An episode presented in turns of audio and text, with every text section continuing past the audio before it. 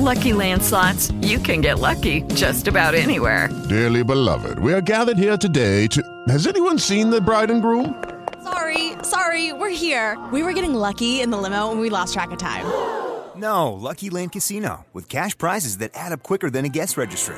In that case, I pronounce you lucky. Play for free at LuckyLandSlots.com. Daily bonuses are waiting. No purchase necessary. Void were prohibited by law. 18 plus. Terms and conditions apply. See website for details. En Sherwin Williams somos tu compa, tu pana, tu socio, pero sobre todo somos tu aliado, con más de 6.000 representantes para atenderte en tu idioma y beneficios para contratistas que encontrarás en aliadopro.com. En Sherwin Williams somos el aliado del PRO.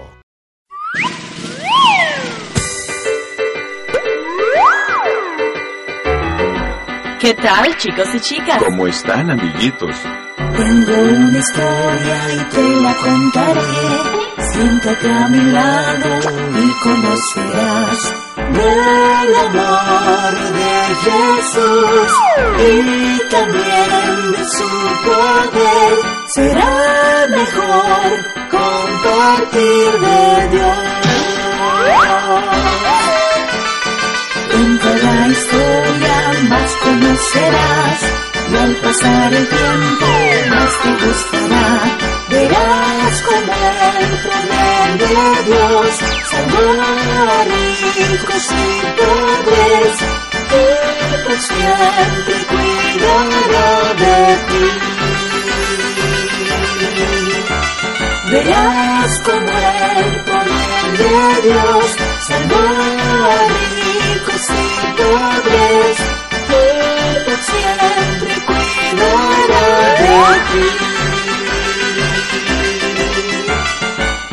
Tengo una historia y te la contaré.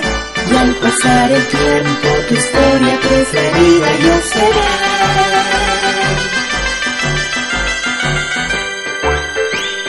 Tu historia preferida.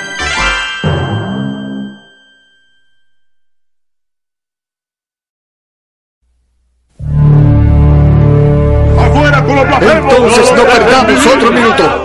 Pablo y sus seguidores están en la escuela de Tirano. Vayan, agarren a estos alborotadores, llévenlos al teatro, inciten al pueblo de Efeso contra esta gran blasfemia.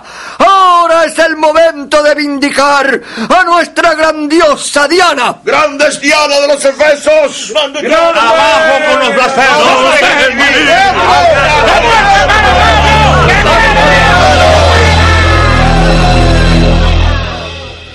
¿Qué tal, chicos y chicas? Y también todos nuestros amigos que nos sintonizan. Estamos contentos que se hayan reunido para escuchar otro relato del tiempo de los apóstoles y de la iglesia primitiva.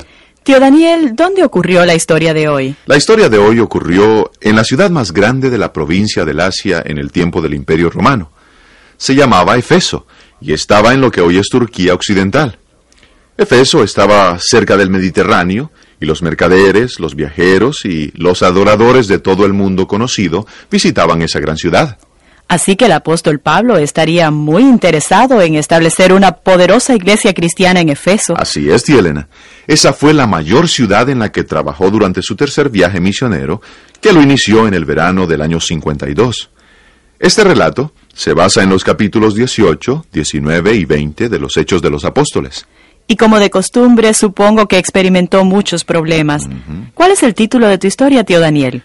Yo titulo mi historia Alboroto en Efeso.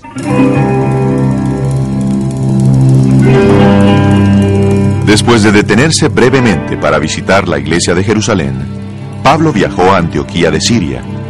Posiblemente llevó a Timoteo y a Tito con él al visitar las iglesias que estaban en los montes Taurus en Galicia. Como de costumbre, fue un viaje muy difícil, pero antes de que llegara el invierno, Pablo y sus compañeros volvieron a cruzar las montañas y llegaron a Efeso. Bueno, hermanos, ahí está Efeso. ¡Qué ciudad! Brilla mucho para contemplarla a pleno sol. No te engañes, Timoteo, por su brillo. Es una ciudad oscura, llena de ídolos y de hechicería y de pecado. Allá está el templo de Diana. Uf, nunca vi nada igual. No hay nada igual a eso, Tito.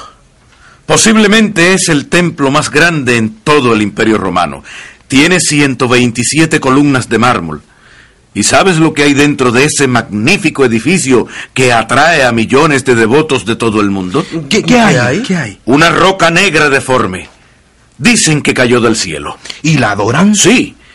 Y otros cientos de imágenes. Bueno, estoy estoy seguro que tendré oportunidad de aprender más.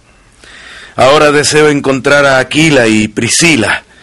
Estoy ansioso de escuchar lo que han podido hacer en Efeso. Eh, Vengan, busquemos la calle de los que hacen tiendas. Después de haberse encontrado con Aquila y Priscila, Pablo se dedicó nuevamente a hacer tiendas para sostenerse con sus compañeros mientras predicaban las buenas nuevas en Efeso. Hablaban con grupos pequeños en las esquinas y en las casas, y cada sábado Pablo iba a la sinagoga judía. Lo que mis ojos han contemplado y Dios ha declarado es lo que os predico, hermanos. Jesús es el Mesías, como muestran las escrituras. El profeta Isaías dijo que el Mesías sufriría, pero por sus heridas nosotros seríamos sanados.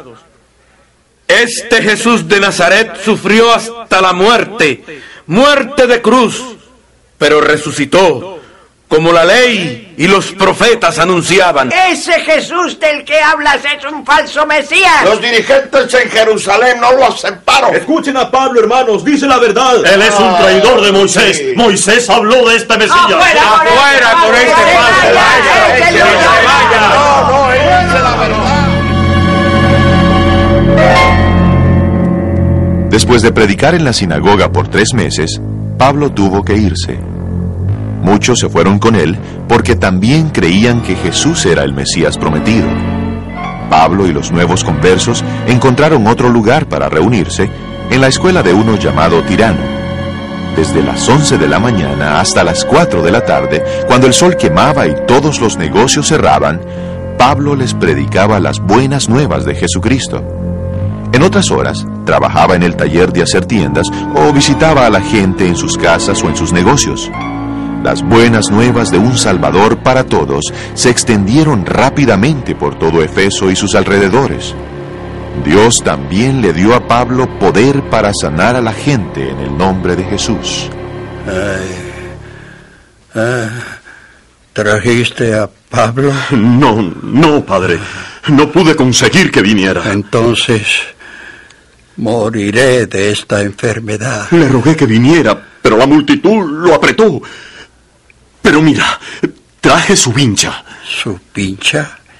¿Y para qué sirve? Pablo dice que sanamos por el nombre de Jesús, no por Pablo. Así que toma esta vincha y pídele a Jesús que te sane. Muy bien. No pierdo nada, ¿verdad? Oh, Jesús, creo que puedes sanarme. Creo... Creo que... Padre. Padre. Oh. Te está volviendo el color a tus Oh. mejillas. Estás sano. Sí, sí, siento poder que recorre mi cuerpo. El poder de Jesús. Estoy sano.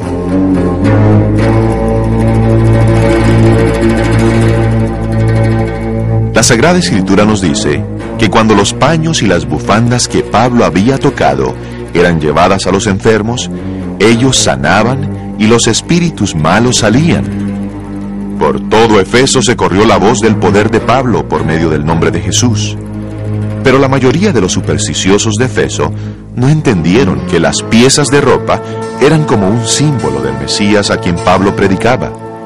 Creyeron que con decir una palabra mágica o usar una fórmula tendrían poder sobre las enfermedades y los demonios. Muchos tenían amuletos y hechizos de buena suerte y pergaminos con palabras y fórmulas mágicas. Muchos exorcistas se ganaban la vida ofreciendo curar a los enfermos y a los poseídos por espíritus malos usando esas fórmulas. Entre estos estaban los siete hijos de un tal Ezeba, judío, jefe de los sacerdotes. Un día se encontraron con uno que tenía espíritus malos y lo rodearon. Ahí van los hijos de Ezeba. Cuidado, cuidado, cuidado. Van a expulsar el demonio que tiene Alejandro. No, eso es imposible, porque es un demonio muy ¿Quiénes son ustedes? ¡Déjenme! Somos los hijos de Ezeba. tenemos gran poder. No tienen poder sobre mí. Tengo más fuerza que siete hombres. Pero vamos a usar un nombre poderoso. ¿Usaremos el nombre que, que, que usa Pablo? Sí, sí, sí. Sí, a Pablo le da resultado. Es un nombre poderoso, sí. Es el mago supremo. ¡Salgan! ¡Salgan de aquí, hijos de Seba! No tienen poder sobre mí. ¡Los voy a despedazar! Os conjuro por Jesús, el que Pablo predica, que salgas de él. Sal, demonio, por el nombre de Jesús, al que Pablo predica. Jesús conozco y sé quién es Pablo. Pero ustedes quiénes son. ¿Pero por qué no sirve? No lo sé, pero mira qué airado está. ¡Os voy a despedazar! ¡Vamos! ¡Corramos, mira! El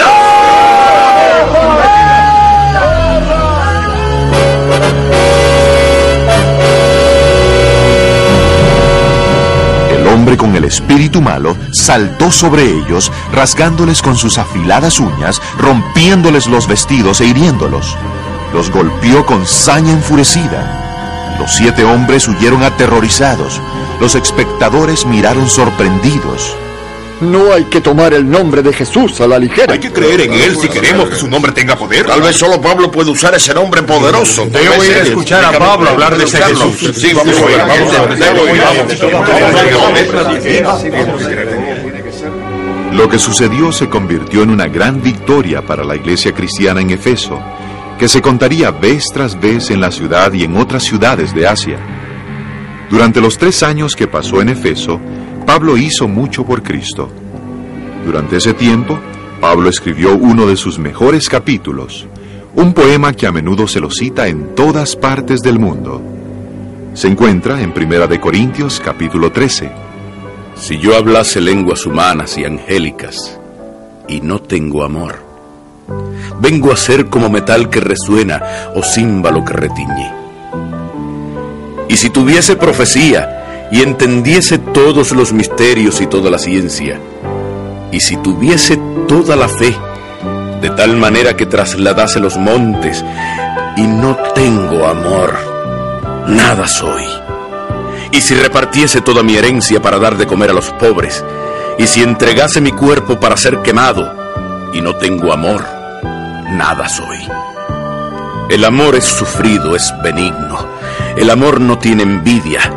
El amor no es jactancioso, no se envanece, no hace nada indebido, no busca lo suyo, no se irrita, no guarda rencor, no se goza de la injusticia, mas se goza de la verdad.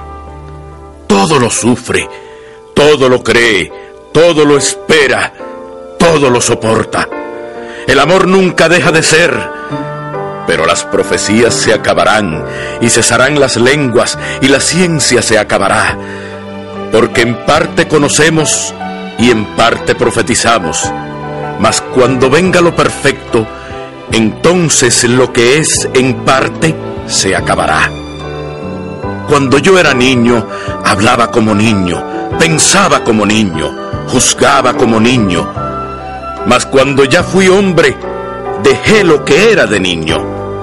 Ahora vemos por espejo oscuramente, mas entonces veremos cara a cara. Ahora conozco en parte, pero entonces conoceré como soy conocido.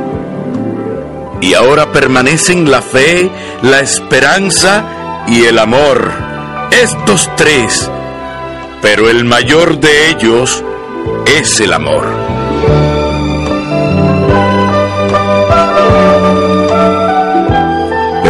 Aunque Pablo escribió y predicó acerca del maravilloso amor de Dios, estaban surgiendo dificultades. Otra tormenta estaba a punto de estallar sobre Pablo.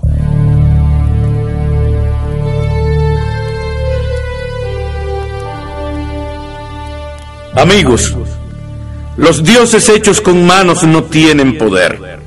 Solo el Dios verdadero, el creador de todas las cosas, puede darles poder. Abandonen esos dioses de madera y de piedra, porque no sirven para nada. Esos, hechos por manos de hombre, no son dioses. La predicación de Pablo causó tal impacto que la venta de imágenes de Diana o Artemis, como la llamaban los griegos, disminuyó notablemente. Los que las hacían comenzaron a preocuparse y a enojarse. Un viejo platero llamado Demetrio, que era el dirigente de los que hacían ídolos, convocó a una reunión a todos los que hacían ídolos. Caballeros, en este negocio está nuestra ganancia. Pero ya han oído de ese predicador, Pablo, que ha convencido a mucha, mucha gente que los dioses hechos de mano no son dioses. Se burla de nuestra religión. ¿Saben lo que está pasando? El volumen de nuestras ventas disminuye. No solo aquí en Efeso, sino por toda la provincia de Asia. Así es, colegas. Y si esto se mantiene, pronto se nos terminará el negocio a muchos de nosotros. Pero aún hay algo más inquietante. Si esto se mantiene, el templo de nuestra grandiosa Diana perderá su influencia. ¿Pueden imaginarse? Esta espléndida diosa Diana que se la adora en toda la provincia de Asia y aún alrededor del mundo, caerá en el olvido. Nunca será olvidada, nunca. Bueno, bueno, compañeros efesios. Ya han oído el problema que este Pablo nos está causando, no solo a nosotros, sino a Efeso y a toda el Asia. ¿Cuál es su veredicto? ¡Destruyámoslo! ¡No merece vivir! Destruyamos a todos los cristianos en esta ciudad. ¡Grandes Diana de los ¡Nuestra diosa madre!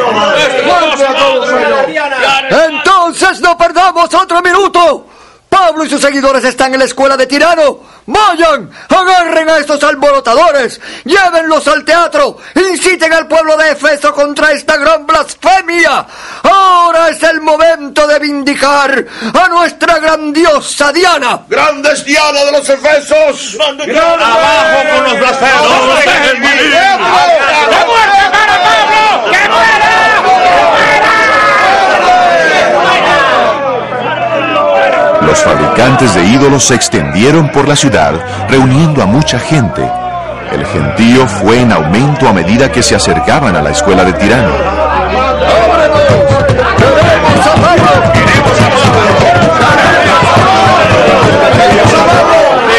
Pero Pablo no estaba allí. En su frustración, los que armaron el tumulto arrebataron a Gallo y Aristarco, dos compañeros de Pablo. ¡Arrástrenos al teatro! ¡Llévenlos a los jueces! ¡Vamos, llévenlos a los jueces! Pablo volvió unos momentos después que se fue la turba. Cuando oyó lo que había acontecido, se dirigió a la puerta para salir. Debo ir al teatro y hablarle a los efesios. No, Pablo, no. Si te ven se enfurecerán como bestias. No tienen nada contra Gallo ni Aristarco, los soltarán. Pero a ti te destrozarán en el acto. No puedo dejar a mis amigos solos. Además, debe de haber unas 24 mil personas en el teatro. Puedo razonar con ellos. Nadie puede razonar con ellos ahora, Pablo. Estás desechando tu vida. Pero yo debo ir. Pablo, ¿dónde está Pablo? Aquí está. Vengo de donde están tus amigos, Pablo, Sabino y Julio y otros oficiales romanos. Están allá en el teatro y dicen que no vayas. Mira, haz cualquier cosa, pero no vayas. La gente está loca. La mayoría no saben ni por qué están allá, pero siguen gritando. Grandes, Diana. Escucha, aún los puedes escuchar desde aquí. Sé que tienes razón. Sería una locura aparecer delante de ellos ahora. Verdaderamente. El alcalde les hablará cuando se tranquilicen y los judíos han enviado a Alejandro para que también les hable. Los judíos también temen que el populacho se vuelva contra ellos.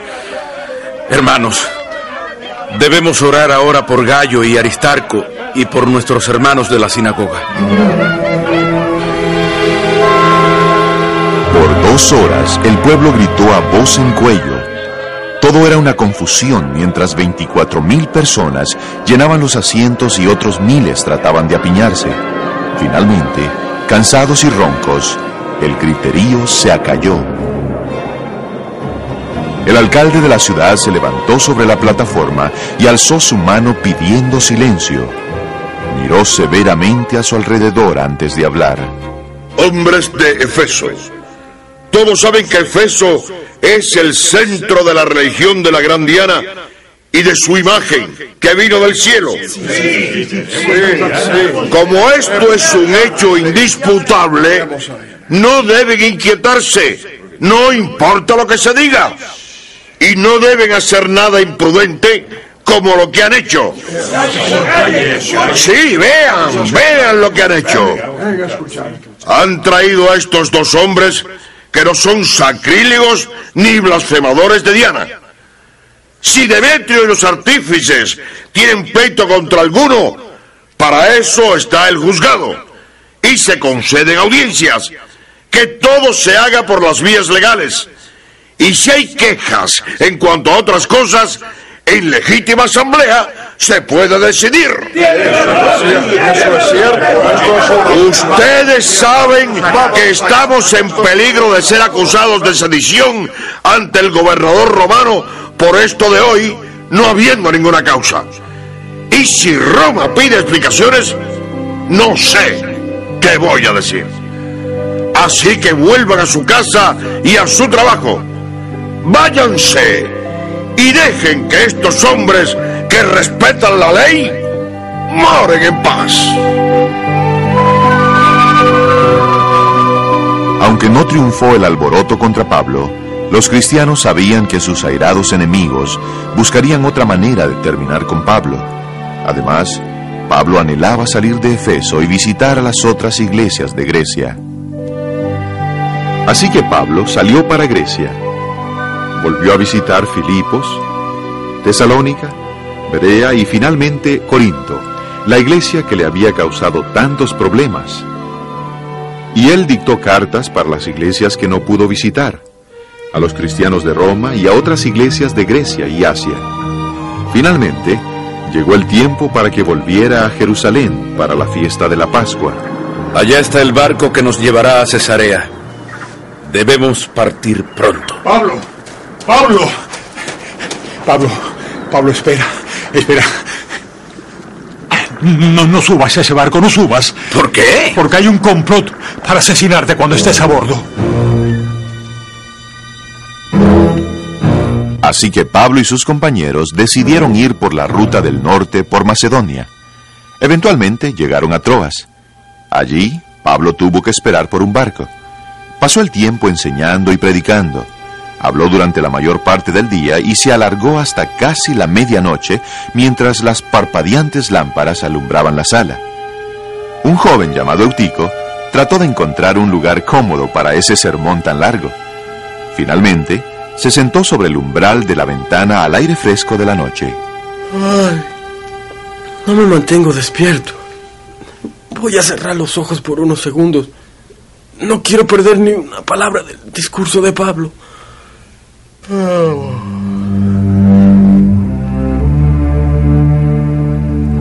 siguiente cosa que Eutico supo fue que estaba cayéndose.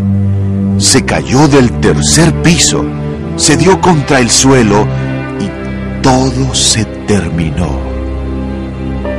Los cristianos y Pablo corrieron escaleras abajo y se reunieron alrededor de su cuerpo. Está muerto. Eutico está muerto. No se preocupen. Pablo lo tomó en sus brazos y oró. El joven comenzó a moverse. Después abrió sus ojos y miró a su alrededor. Está sano. Está sano.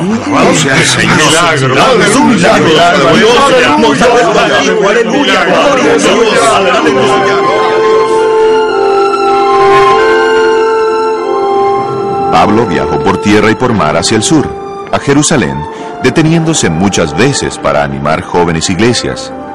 En el puerto de Mileto, volvió a encontrarse con los líderes de la iglesia de Efeso. Allí les dijo, Hice la obra de Dios con toda humildad, sí, y con muchas lágrimas, y tuve que hacer frente a graves peligros de los complots de los judíos contra mi vida. Nunca he rehuido de anunciaros la verdad, públicamente y por las casas, y testifiqué a judíos y a gentiles del arrepentimiento para con Dios y la fe en nuestro Señor Jesucristo. Y ahora, ligado yo en espíritu, voy a Jerusalén sin saber lo que me espera, salvo que el Espíritu Santo por todas las ciudades me da testimonio de que me esperan prisiones y tribulaciones. No me valdría la pena vivir si no usara mi vida para hacer la obra que me encomendó, de dar a conocer a otros las buenas nuevas acerca de Dios y su gran bondad y amor. Pero hermanos, me temo que no los volveré a ver. Y ahora, queridos hermanos, os encomiendo a Dios y a la palabra de su gracia, que tiene poder para sobreedificaros y daros heredad con los santificados.